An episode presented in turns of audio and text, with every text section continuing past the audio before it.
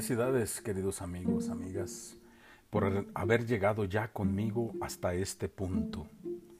El día de hoy les propongo reflexionar sobre la cruz de la soledad del enfermo. Es la cruz de quienes enfermos permanecen en cama y no tienen fuerzas ni para ver por la ventana de un hospital o de su casa.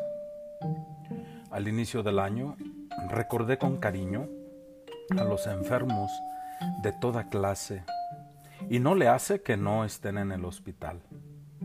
Si estuviera en mis manos, con gusto les regalaría uno de esos años buenos que ya pasaron, aunque estén usados y sin la envoltura original.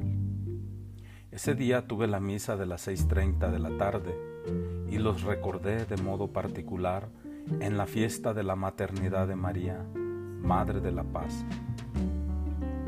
Que luego la divina providencia se recuerde de socorrernos a todos y no nos falte en todo este año casa, vestido, sustento, salud y lo que nos haga felices para vivir en paz. Días después explotó la guerra con la invasión de Ucrania.